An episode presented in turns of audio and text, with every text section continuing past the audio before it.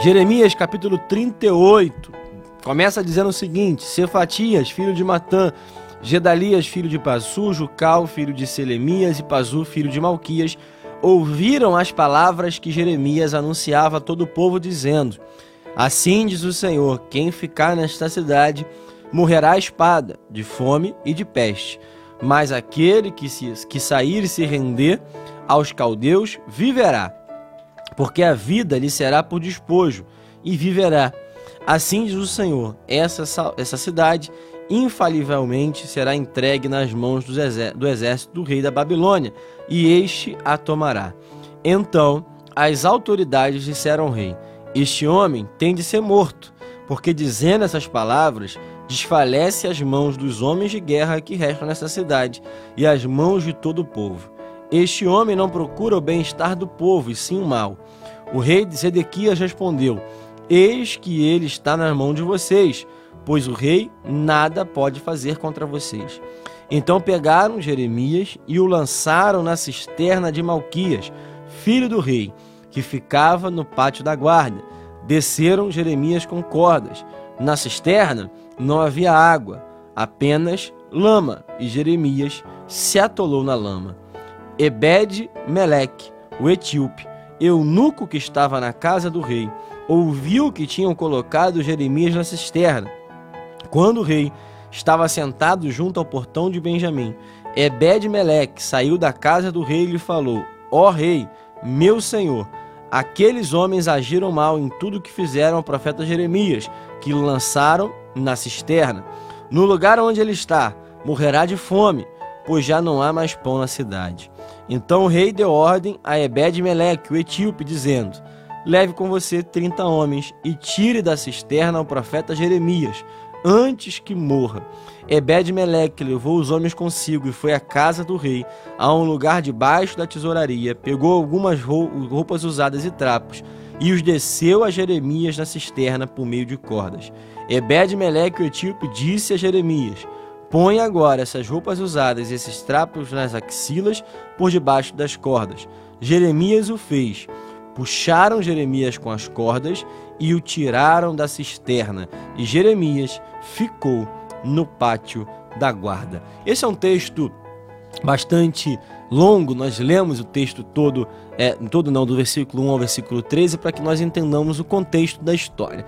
Nós estamos falando sobre o profeta Jeremias nos últimos dias aqui, e este tem uma missão profética é de falar uma mensagem dura, uma palavra de repreensão, uma mensagem de exortação ao povo de Judá, que está prestes a experimentar o exílio na Babilônia de forma completa. Nós já sabemos que temos algumas pessoas que já foram mandadas para lá, mas agora a cidade de Jerusalém está prestes a ser destruída completamente. Aqui Jeremias está profetizando, está declarando ao povo para que se arrependa, para que se converta dos seus maus caminhos e para que entenda que o juízo de Deus já foi estabelecido sobre Jerusalém e a Babilônia irá destruir a cidade. Isso acontece exatamente no capítulos posteriores, mas nós olhamos aqui dentro da palavra que Jeremias está profetizando, está sentenciando o povo, que não foi bem recebido pelos príncipes do rei, por aqueles que exerciam alto comando, por aqueles que exerciam posições de alto escalão no governo do rei Zedequias. E nós estamos diante dessa rivalidade, dessa mensagem dura que o profeta nos dá, esses homens que tinham esse poder, tinham esse cargo de alta confiança, têm uma ideia de lançar Jeremias em uma cisterna, em um poço. É um poço é, cavado né, através é, de escavações debaixo da terra para poder coletar a água da chuva. Só que a gente sabe que esse poço ele não era feito de forma tão é, preocupada, tão zelosa como é feito nos dias atuais, não tinha as mesmas tecnologias e por conta disso, no interior desse poço, lá no fundo desse poço, havia lama. E como não estava chovendo, Jeremias ele é lançado nesse poço e somente é, tem lama que cobre o profeta Jeremias naquele lugar. O diagnóstico, o, a visão que nós temos, aquilo que Jeremias está enfrentando é terrível. Ele está numa cidade que está passando por um momento de caos, está sitiada, está cercada, está sem alimento, como é dito nesse texto. O rei não faz nada para se opor a esses homens que lançam Jeremias nessa cisterna. O quadro é o pior possível. O homem de Deus, o profeta que pregou a mensagem, o profeta de, de Deus que somente obedeceu ao Senhor, só fez aquilo que havia sido determinado. É lançado numa cisterna escura, num lugar que provavelmente, né, possivelmente, era muito quente, um lugar onde não tinha escapatória, onde não havia alimento, onde não havia perspectiva nenhuma de saída.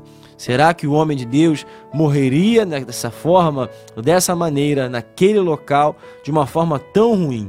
Aqui nós vemos que o homem de Deus parou no poço. E como nós temos falado aqui, obedecer à voz do Senhor não nos livra de passarmos por momentos de aflição, momentos difíceis. E esse grande homem de Deus estava exatamente na sua pior dificuldade até então, no seu momento mais crítico da vida, no seu momento aonde ele está enfrentando a sua pior dor, a sua pior angústia, a sua, a sua pior preocupação. Nós estamos diante de um quadro terrível na vida de Jeremias. Só que um homem aparece na história. E aqui eu aprendo algumas lições através dessa breve reflexão. A primeira lição é para quem está no poço. Jeremias está na cisterna. Por conta de desobediência? Não, porque ele obedeceu ao Senhor, ele foi parar na cisterna. E dentro dessa cisterna, pode ser que o homem, pode ser que o ser humano, Jeremias, possa ter pensado consigo mesmo: é o meu fim. Acabou a minha história, acabou o ministério profético que eu tinha para cumprir, acabou tudo que eu tinha para viver. Mas nós aqui observamos que um homem que não era relatado até então, que não estava é, presente na história até este momento, surge para salvar a vida do profeta. A primeira mensagem é para quem está no poço, é para quem está na cisterna. Às vezes, nós somos lançados em cisternas. Tem momentos da nossa vida que nós nos sentimos em cisternas, em poços, em lugares que parecem não ter a perspectiva de saída, em lugares aonde nós não conseguimos enxergar a luz, não conseguimos enxergar a saída, não conseguimos visualizar onde isso vai parar quando isso vai acabar em nossas vidas. Jeremias estava nesse momento no poço, sem perspectiva, mas um homem é usado por Deus para o livrar dessa cisterna. Eu quero declarar sobre a nossa vida primeiro que se você está se sentindo num poço, se você está se sentindo num lugar sem saída, eu tenho a certeza que o Senhor vai prover meios que parecem impossíveis, que parecem que não tem como chegar para te tirar desse poço, para te tirar dessa aflição, para te tirar desse quadro, para te tirar desse diagnóstico terrível. Eu tenho a certeza que se você está obedecendo à voz do Senhor, assim como Jeremias, você pode enfrentar até o poço, mas o Senhor vai te livrar dessa cisterna, vai tirar dessa dificuldade. E o mais curioso é que o homem que é utilizado por Deus para ser um instrumento, para ser a ferramenta, ele é um estrangeiro, um etíope, um eunuco, um servo do rei. O seu próprio nome, Ebed Meleque, significa servo do rei. Esse homem que é um estrangeiro, que não é um judeu, que não é alguém que estava sendo é, alcançado pela mensagem de Jeremias diretamente, ele enxerga Jeremias como um homem de Deus, um homem íntegro, um homem de caráter, um homem que não merecia estar naquela posição.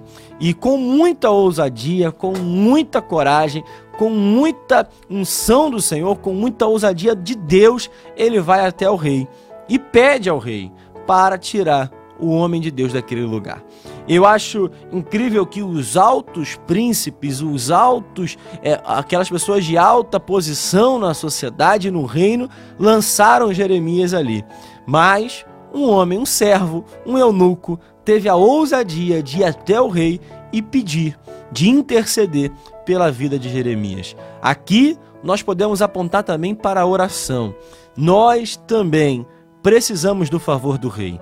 Mesmo que os altos oficiais do poder terreno possam ser utilizados, mesmo que pessoas de alta influência tentem se levantar contra você ou contra a igreja, nós temos o rei que nos ouve, temos o trono que pode nos ouvir. Nós podemos interceder.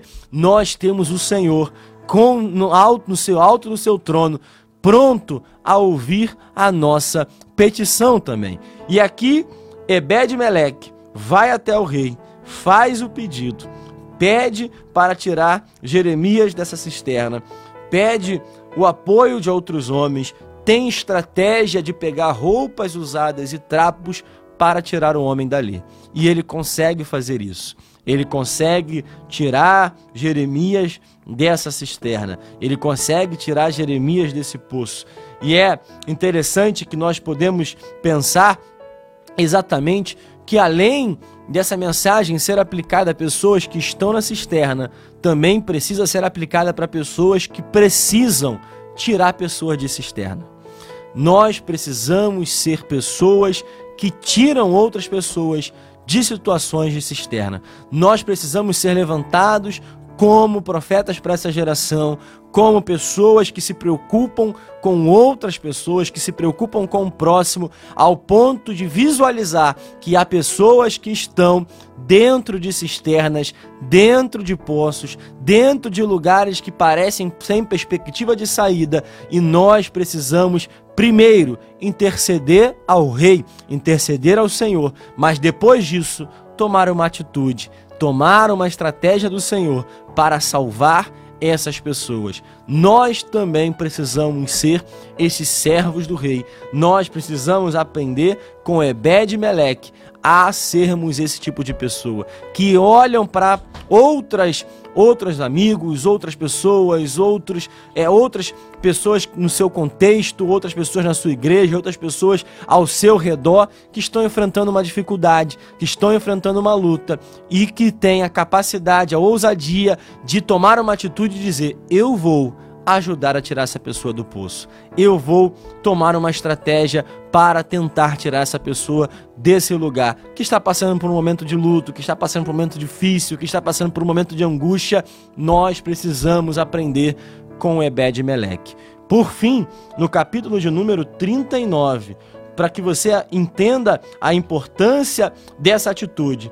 Jerusalém é destruída. Jerusalém passa por um momento de destruição. Mas lá no capítulo 39, versículo 16, o Senhor falando a Jeremias diz o seguinte: Vá e diga a Ebed-Meleque, o etíope, que assim diz o Senhor dos Exércitos: Eis que eu cumprirei as minhas palavras contra essa cidade para o mal e não para o bem.